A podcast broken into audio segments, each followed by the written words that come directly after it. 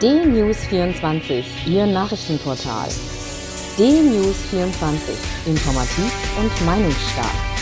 D-News24 finden Sie auch bei Facebook, Instagram, Twitter und als D-News24 TV bei YouTube. D-News24. Wir informieren, Sie entscheiden.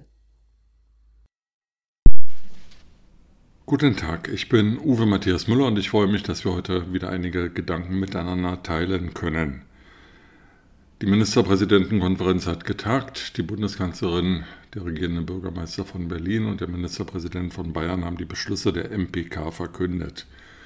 Im Wesentlichen geht es darum, dass es einige Lockerungsmaßnahmen gibt, die verknüpft werden mit einer Entwicklung der Inzidenzzahlen, wie sie alle erhoffen.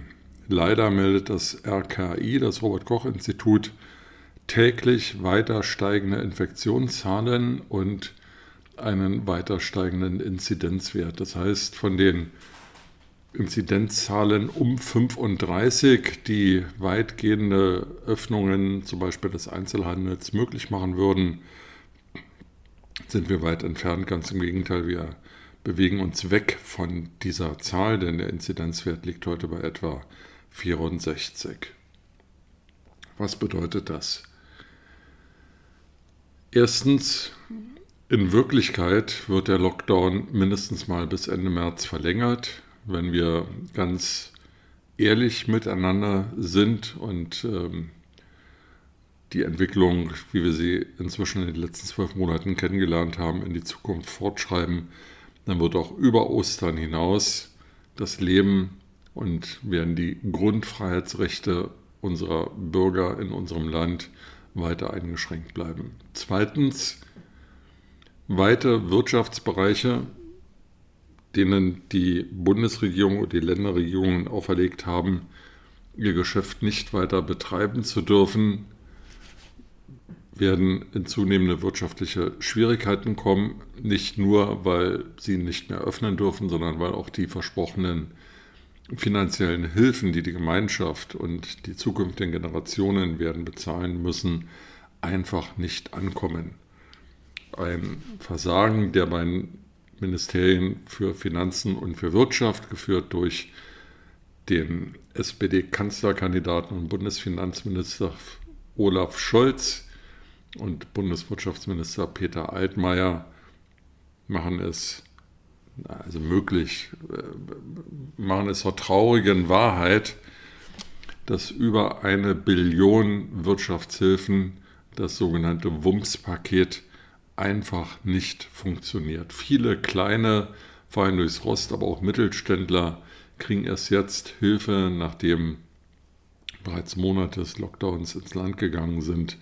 Und ob diese Hilfen dann noch die Insolvenz abwenden können. Das muss erst noch bewiesen werden. Olaf Scholz übrigens scheint seiner Rolle als Kanzlerkandidat wahrlich nachzukommen. An einem Tag beschließt er ein ziemlich linkes Wahlprogramm der SPD. Er sagt nichts dazu, dass ähm, SPD-Ikonen wie Wolfgang Thierse und Gesine Schwan aus der Partei gemobbt werden soll, damit irgendwelche Minderheiten die moralisierend mit erhobenem Zeigefinger auf andere deuten, ähm,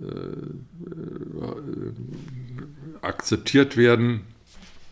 Und gleichzeitig verschwendet er jedenfalls mit Worten unser Steuergeld, um sich als guter Onkel Scholz darzustellen.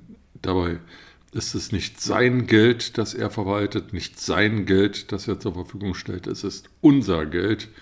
Und daran sollte man den SPD-Kanzlerkandidaten doch gelegentlich erinnern. Gut ist, dass im Wahlprogramm der SPD drin steht, dass die Steuern erhöht werden sollen und dass Minderheiten weiter gefördert werden sollen. Also der brave Facharbeiter, die Ursprungswahlklientel der SPD weiter zurückgedrängt werden soll. Vielleicht wird ja aus der ehemaligen Volkspartei tatsächlich noch eine Splitterpartei. Sie ist auf gutem Wege in die Einstelligkeit. In einigen Bundesländern hat sie das ja bereits geschafft. Aber halten wir uns nicht mit einer Partei auf, die nicht regieren will und vielleicht auch nach der Bundestagswahl nicht mehr regieren wird. Gehen wir zu der Partei, die die einzige verbliebene Volkspartei ist und mit der Bundeskanzlerin Angela Merkel auch die Regierungschefin stellt.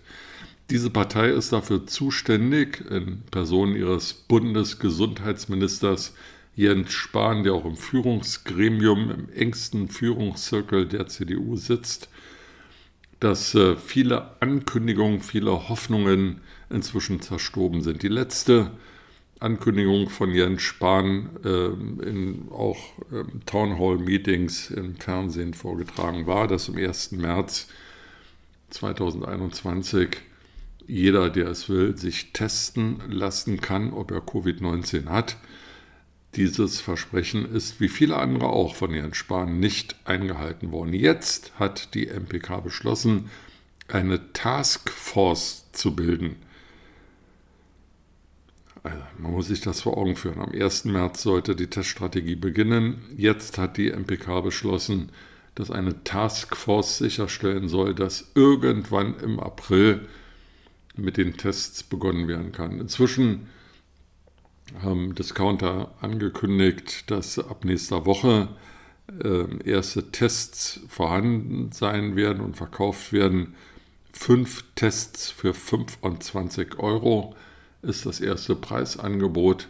Und da frage ich mich, wie eine äh, alleinstehende Rentnerin, die weniger als 1000 Euro Rente bekommt, ähm, das finanzieren soll.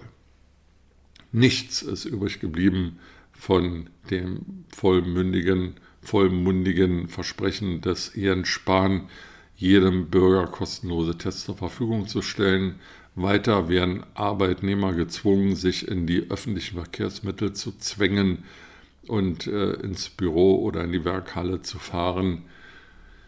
Es gibt dort keinerlei Schutz außer die Verpflichtung, Masken zu tragen und es gibt eben auch nicht die Möglichkeit, kostenlos sich testen zu lassen. Schlimmer noch ist, dass äh, eine ja, ein, ein, ein Management-Zirkel, die ständige Impfkommission, von der ich vor wenigen Wochen gar nicht wusste, dass sie existiert, geführt von einem emeritierten Professor Mertens der Uniklinik Ulm, ähm, sorglos erzählt hat, dass einer der äh, sehr stark verfügbaren Impfstoffe AstraZeneca nicht so gut sei und am besten nur für Leute bis 64 geeignet sei. Herr Mertens hat jüngst gesagt, da hätte man wohl schlecht kommuniziert und so übel sei der Impfstoff nicht. Wahrscheinlich ist das so. Der Impfstoff von AstraZeneca ist nicht so schlecht, wie er geredet wurde, aber er ist äh, auf jeden Fall besser als Herr Professor Mertens. Und man sollte sich doch tatsächlich überlegen, ob das der richtige Mann ist, hier weitreichende Entscheidungen zu fällen. Immerhin hat er angekündigt, dass die Ständige Impfkommission ihre Empfehlungen überarbeiten würde. Das ist nun aber auch schon über eine Woche her. Und man darf doch als geneigter Bürger fragen, warum dauert es so lange, wenn Studien das Gegenteil dessen beweisen, was Herr Mertens lautstark verkündet hat. Warum dauert es so lange, bis die Impfkommission ihr Urteil verändert. Es sollen inzwischen sechs Millionen Impfdosen irgendwo herumliegen. Trotzdem ist weder die Bundesregierung noch sind die 16 Länderregierungen in der Lage, Leute zu impfen, die sich impfen lassen wollen. Die Impfbereitschaft ist immer noch groß. Drei Viertel der Bürger wollen sich auf jeden Fall impfen lassen.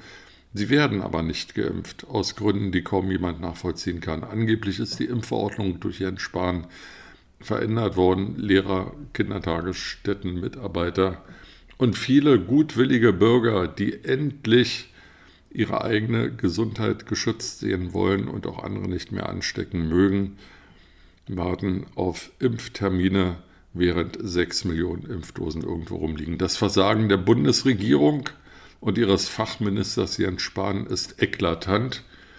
Und insofern sind die Beschlüsse der MPK mit der Bundeskanzlerin gestern Nacht getroffen und verkündet. Fast schon eine Unverschämtheit, da zu sagen, ja, die Bürger würden gut funktionieren und würden sich an die Spielregeln halten. Das ist richtig, Frau Merkel. Die Bundesregierung selber hält sich ja nicht an die Spielregeln. Insofern kann sie sich vielleicht von den Bürgern mal eine Scheibe abschneiden. Insgesamt scheint mir, dass die führende Wirtschaftsnation Europas, eine der führenden Wirtschaftskräfte der Welt, mit einem hohen moralischen Anspruch nicht in der Lage ist, ihre eigenen Bürger zu schützen und trotz hohen Geldaufwandes, der jedenfalls in den Büchern steht, nicht in der Lage ist, Bürger und Wirtschaft zu schützen. Das ist in einem Superwahljahr 2021, in dem verschiedene Landtagswahlen, Kommunalwahlen und eine Bundestagswahl anstehen, kein gutes Zeichen. Und da hilft es auch nicht, die AfD unter Generalverdacht zu stellen und vom Bundesverfassungsschutz beobachten zu lassen. Wir wissen aus äh, mehreren Versuchen, die NPD als Partei zu verbieten, dass das nicht so einfach ist. Und insofern sollte man sich mit der AfD lieber politisch inhaltlich befassen, als hier Polizeimaßnahmen vorzutäuschen und den Bürgern zu suggerieren, hier sei eine verfassungsfeindliche Partei. Sie mag verfassungsfeindlich sein, dann gehört sie politisch bekämpft. Insgesamt war gestern kein guter Tag für Deutschland und das ist schade. Wieder ist eine Chance vergeben worden, die Bürger mitzunehmen, die Zustimmung der Gesellschaft für die Maßnahmen, die die Bundesregierung mit den Länderministerpräsidenten verabredet zur Eindämmung der Coronavirus-Pandemie nimmt ständig ab. Das Ansehen der Politiker und der Politik nimmt ständig ab. Und ähm, es bleibt nur mit Grauen darauf zu schauen und sich auszumalen, was daraus folgt. Mit diesen Gedanken in den Tag wünsche ich Ihnen eine gute Zeit und freue mich, wenn wir uns bald wiederhören.